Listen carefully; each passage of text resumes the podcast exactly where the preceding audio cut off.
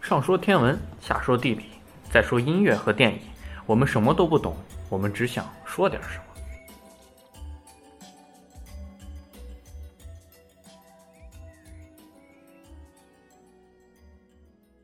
听众朋友们，大家好，欢迎收听新一期的《西京北京在南京》，我是萨萨。我是十四，我是 March，我们这一期的主题呢，跟大家聊一聊城市部分，我们来聊一聊三个城市的大街小巷；天文部分，我们来聊一聊炼金术；音乐部分，我们来聊一聊勃拉姆斯的一号钢琴三重奏；电影部分，我们来聊一聊前几天刚刚上映的日本电影《垫底辣妹》。那我们来现在聊聊城市，城市部分我们的主题是三个城市的大街小巷。那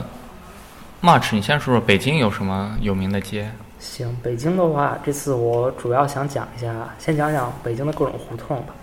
首先呢，讲到胡同，就必须要谈一下胡同它的命名规则。其实，北京的胡同命名规则是，我觉得是相对简单的。它首先是胡同它的形态，如果它斜，它不是正南北正东西，就叫什么什么斜街，或者是用一些形象名词，什么什么拐杖胡同啊一类的。啊，然后呢，它会街道的话，它跟它边上的地标性建筑也有关系。这个这个门儿，这个门的里面就是什么什么里大街，什么外面就是什么什么外大街，东边儿什么什么西东大街，西边儿什么什么西大街，平安南里边儿就是南大街、北大街。平安里不是平安里是地名儿，哦 反正它的名字就是说，北京的这些，我觉得街道名字很大一个特点就是，你通过看这些街道名字，你就能在脑子里，如果你很熟的话，就能绘制出一张地图，不需要真的去看地图。街道的名字本身就是地图它的一部分，是非常好记的。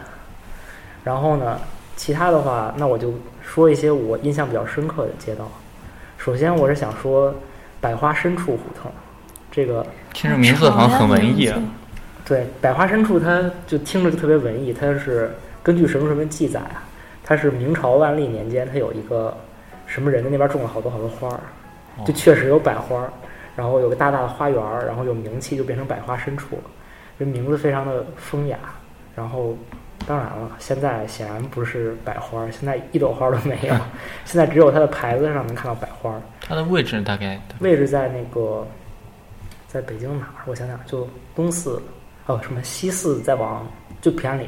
就平安里那块差不多。然后它附近就那条胡同，我还真是特地去过一趟，就是慕名而去嘛，因为感觉名字这么优美，结值得果去看一下。我知道那个地方没什么东西，但是还是觉得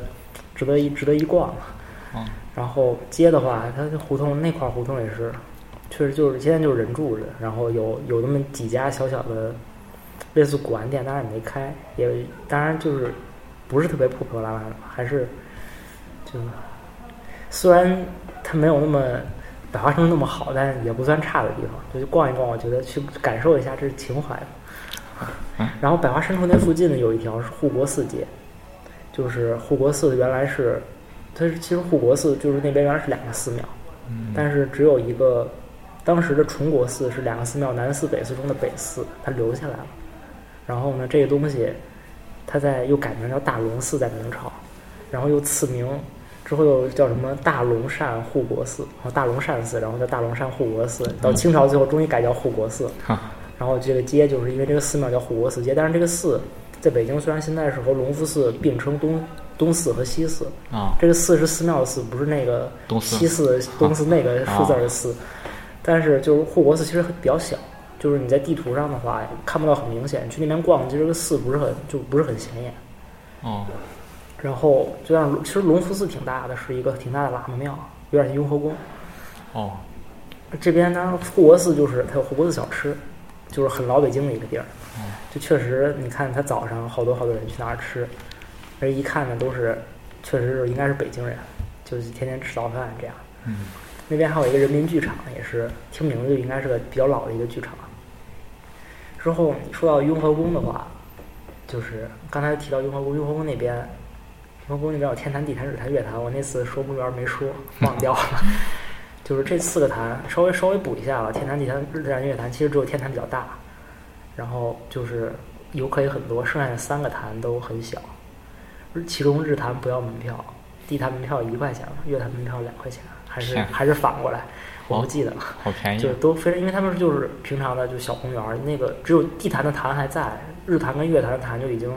就是也就只有一 G 级别的，就很看不出来的那样，非常小了。那就是一个公园了，其对对实。对，平常就是周围的居民在里面溜达，嗯但它其实还是，嗯如果说收一块钱两块钱那么麻烦，那还收它干嘛呀？但确实嘛，确实还要买那个票。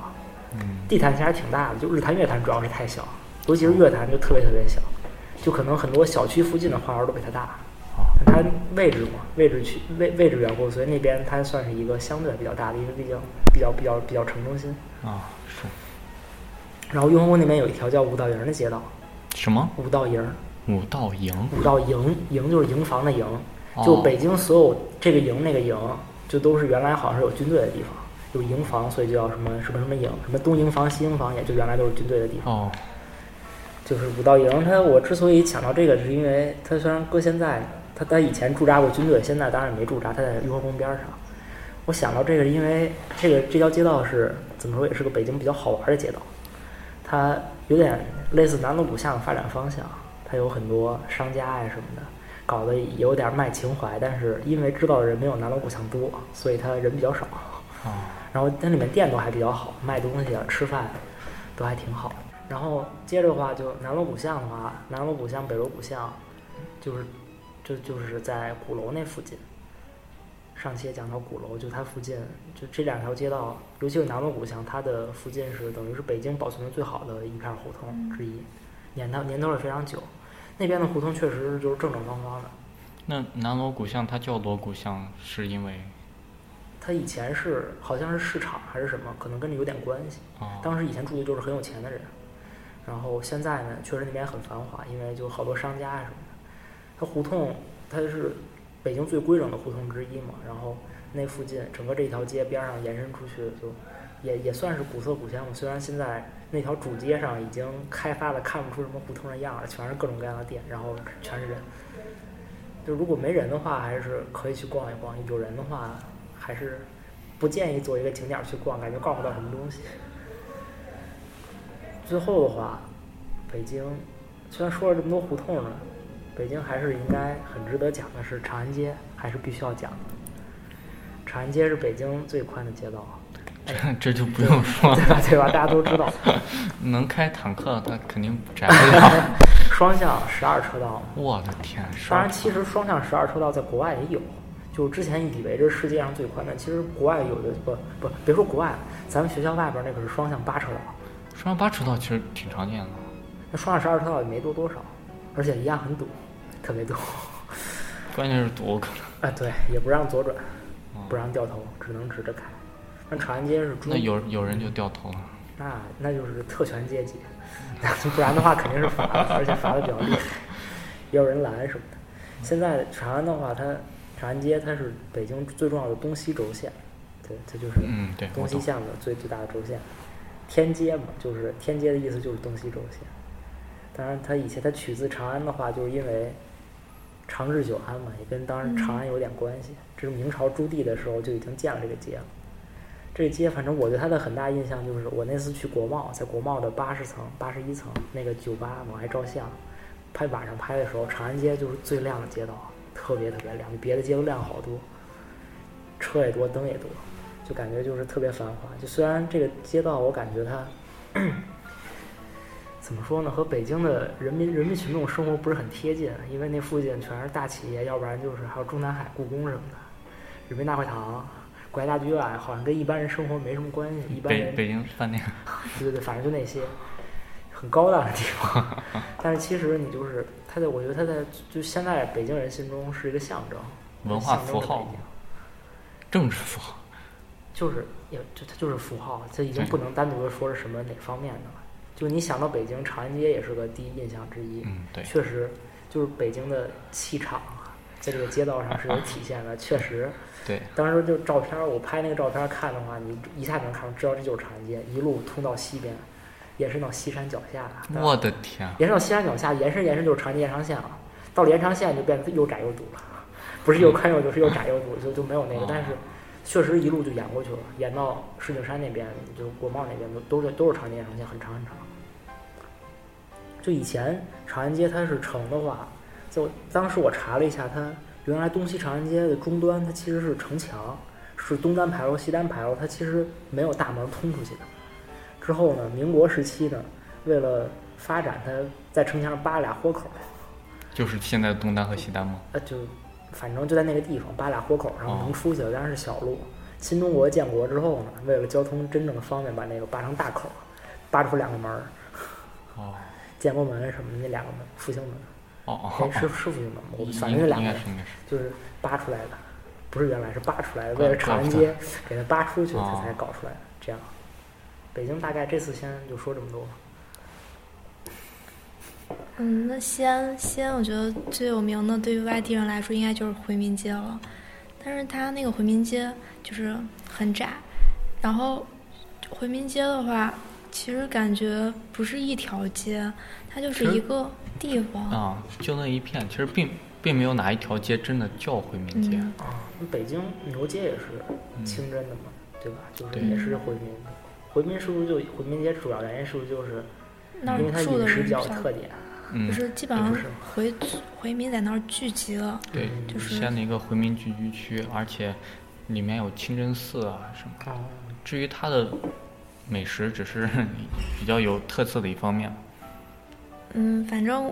我虽然在那儿住了那么多年，我是在里面也不太认路，基本上都是我妈带着我走。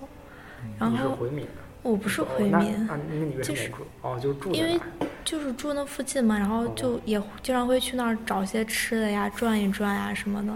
但还是不太认。就是它巷子特别多，而且它会一直延伸到，就是就是延伸它，因为它在城里嘛，本来应该是在中间偏西一部分，但是一直延伸到了就是偏北的，就北大街就旁边儿一部分。嗯，就是其实当时就是在网上看了一些说，呃，一般游客喜欢去回民街吃东西，但是一般陕西就是西安人喜欢到回民街旁边的一个叫洒金桥的地方吃，就是那儿那儿有一些好吃的。 你一说我就想起来了，这有两个故事啊。这，嗯，那个回民街里有几条很有名的巷子，一般回民街应该指的那条街，主要主街叫庙后街吧，应该是。嗯，不为什太么叫知庙道。后街？因为别它太浓密因为它在城隍庙后面。哦，也是这么命名的。然后都，是然后，然后它城隍庙后面，它是那庙后街是东西的，然后两头给它卡住的是大学西巷和小学西巷，嗯，老老过，你知道？那昨天我查资料才知道，你们为什么知道为什么叫叫学西巷？唐代的时候， 有胡人要进贡，现在要先在那里学习汉语，就是这样，真是学习真的真的，所以所以所以少数民族聚集到那里，从唐代就开始了哦。啊。那就是说，你其实现在去那儿，是不是学习语文有加成？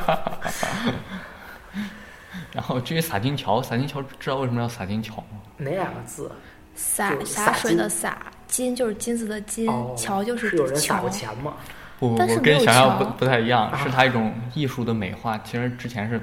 一个打铁的地方很多的，哦，一个聚集的地方。就咚咚咚，然后对敲出来金属往对上溅，所以撒金。对，你可以美文学美化，文学赋予它更更更好听的我名其字实。金在古代就是金属的意思，所以其实但不是撒啊你不一定撒更美一点，建金桥是不太好听的。是我本来以为洒金桥应该是有个桥的，但它没有桥。我觉得它应该是应该以一个桥的名字来命名。 哦这就像就是现在还有一条街叫铁打丝路，但它也没有丝。也也没有铁塔。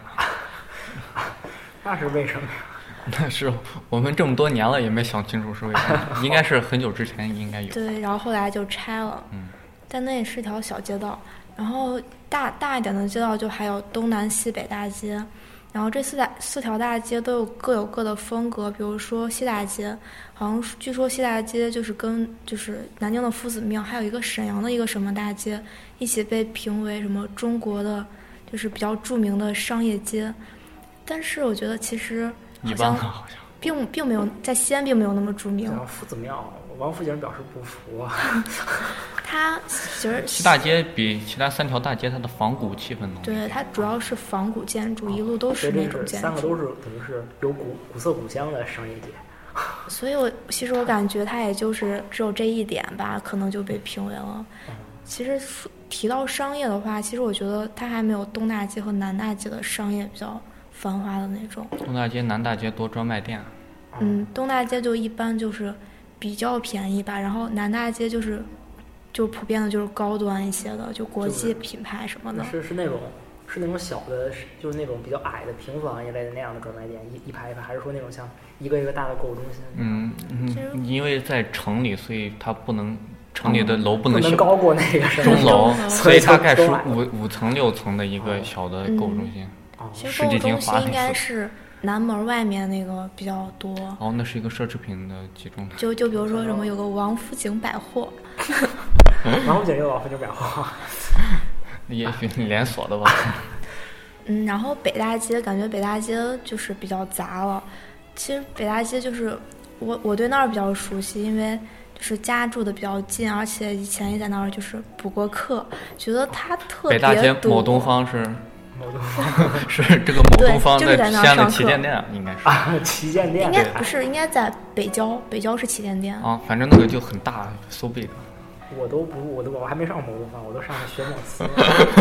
反正确实补过课的地方啊都比较熟悉，因为一去就去好长时间，对次次都去。嗯，对。然后因为也是修地铁二号线，当时就就北大街是一个一号线和二号线的中转站，所以就当时修地铁的时候就在那儿修的，所以特别堵。但是修完了它还是特别堵，然 啊当后然了，北京的地铁中转站也都很堵，它地铁是在下面啊，它上面也很堵人。很多嘛，都对去嘛，一去就堵。其实要说北大街还逛的，其实并没有其他并没三有条大街什么多啊。而北大街最长，反所以嗯他们是交汇到一个点上吗？还是说就是交汇到嗯钟楼交了，交汇到钟楼是吧？钟楼发散出来四条大对大的，大街。但但因为钟楼偏南，所以北大街要比南大街长，所以它啊有对些对分散啊，所以嗯没有那么嗯集中的商业气氛。嗯，